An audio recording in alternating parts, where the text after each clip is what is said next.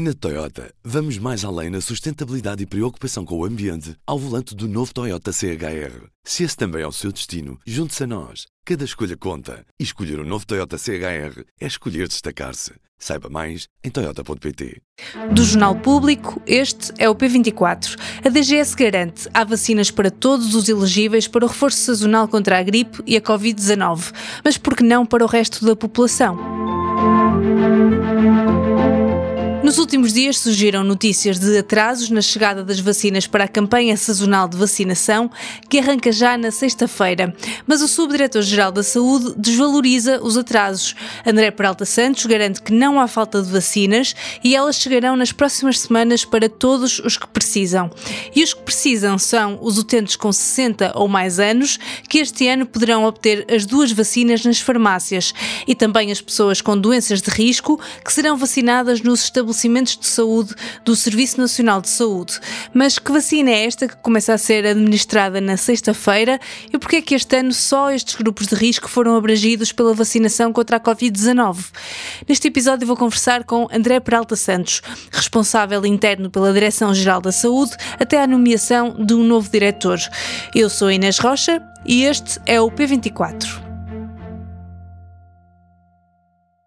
Doutor André Peralta Santos, viva e bem-vindo ao P24. Obrigado. Um, a vacinação contra a gripe e a Covid arranca já esta sexta-feira e já foi anunciado que estas vacinas protegem contra as mutações mais recentes do, do vírus, das tipo Omicron.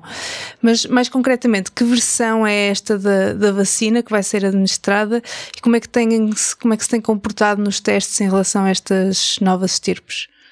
Em relação à vacina da Covid-19, é uma vacina, como disse muito bem, adaptada à variante XBB. Isto é uma linguagem muito técnica, mas para quem está a ouvir e ver, uh, no fundo está adaptada à variante que, que está atualmente em circulação.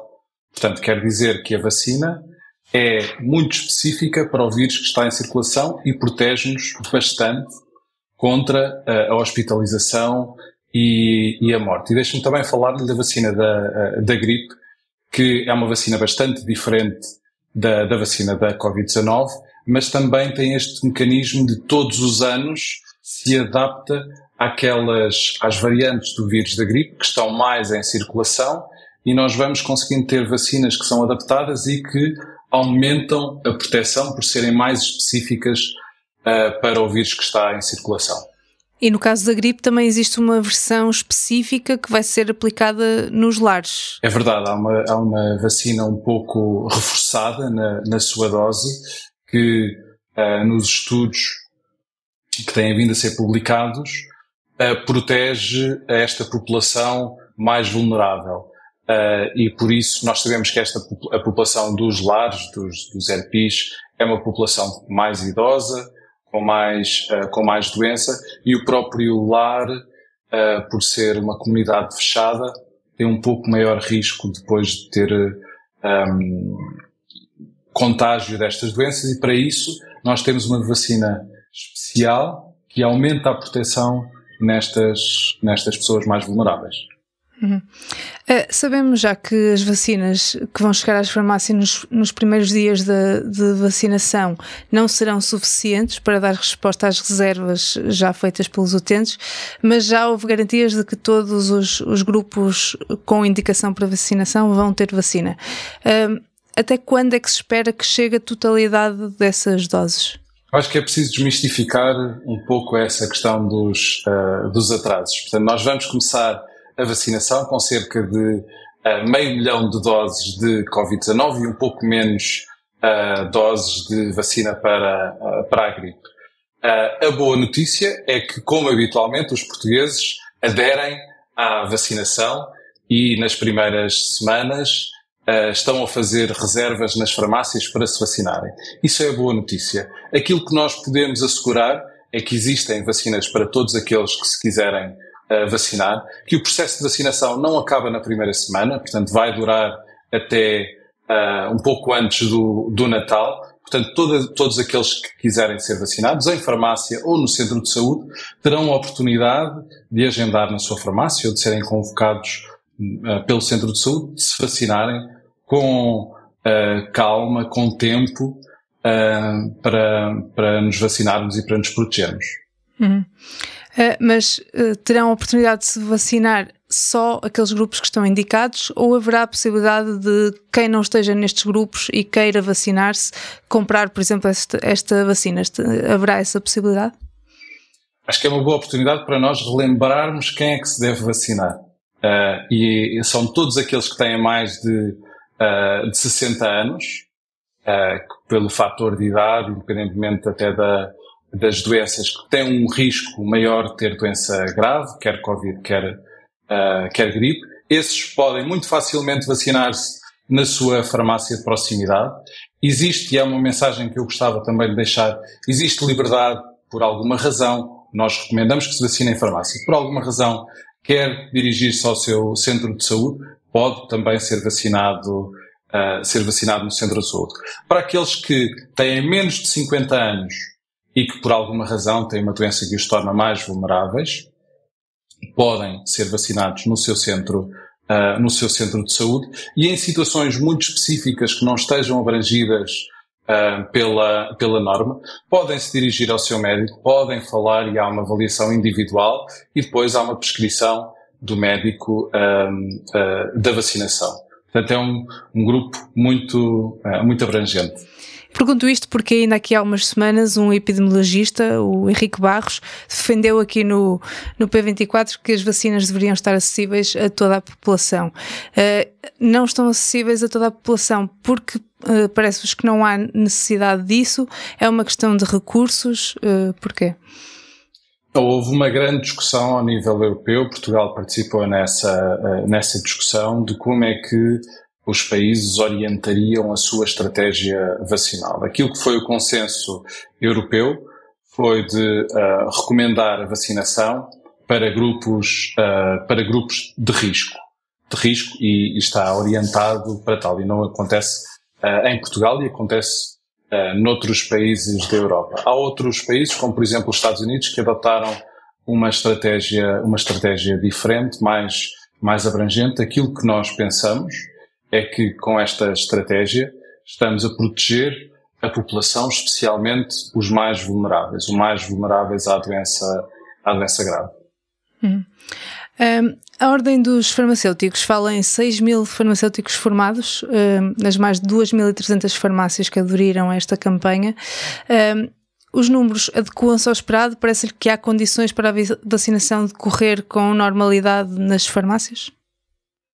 Eu acho que temos que ficar muito contentes com este esforço. Uh, os uh, farmacêuticos, alguns já tinham esta, esta competência, portanto não é algo uh, novo. Nós já sabíamos que existia vacinação contra a gripe nas, nas farmácias. Com este alargamento foi preciso formar mais, mais profissionais. A Ordem teve aqui um papel bastante relevante.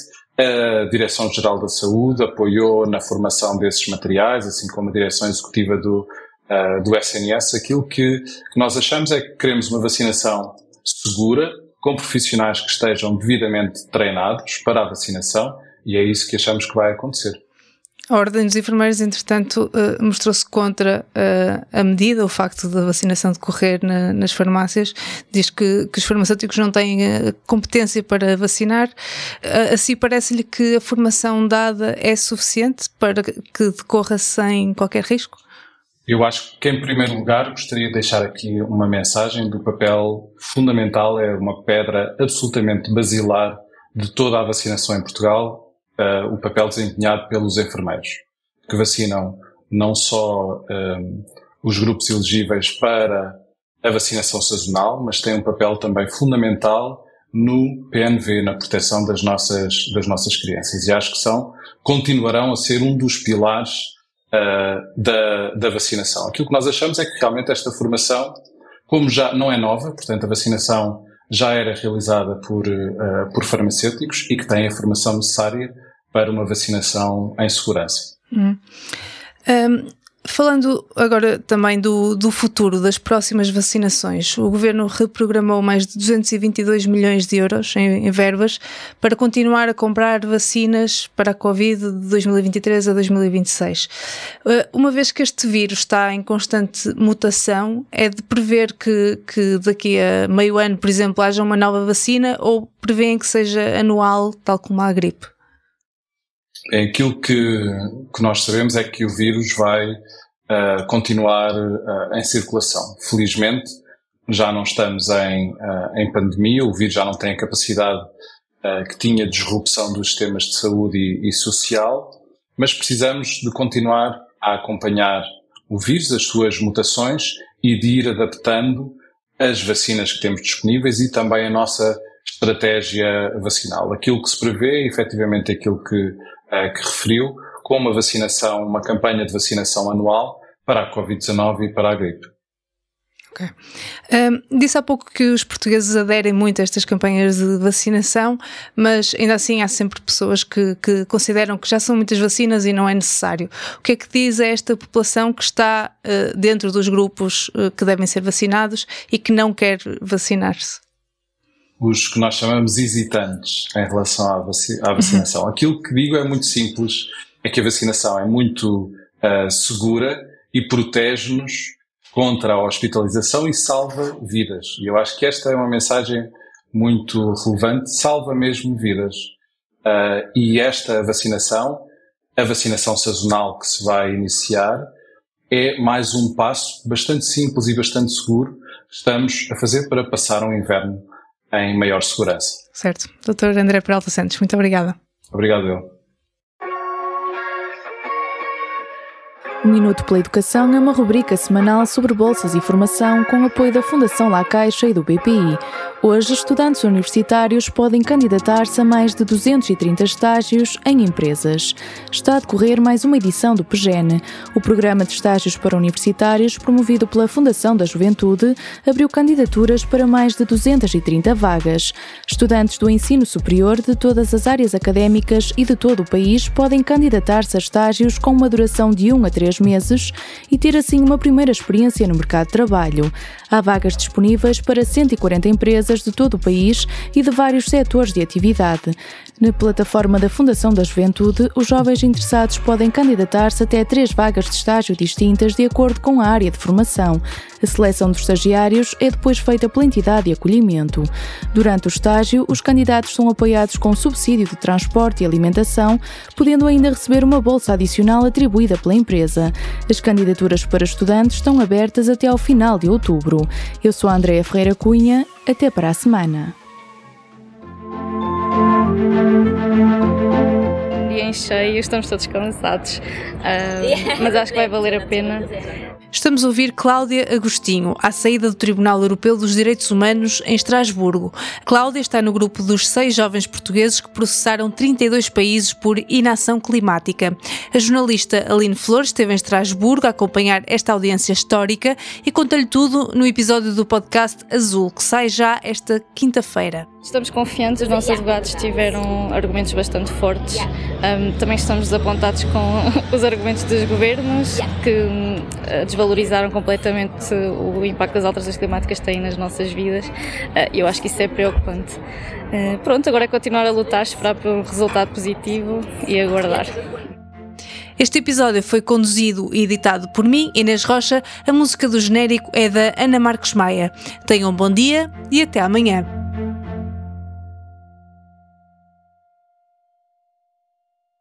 Na Toyota, vamos mais além na sustentabilidade e preocupação com o ambiente ao volante do novo Toyota CHR. Se esse também é o seu destino, junte-se a nós. Cada escolha conta. E escolher o um novo Toyota CHR é escolher destacar-se. Saiba mais em Toyota.pt.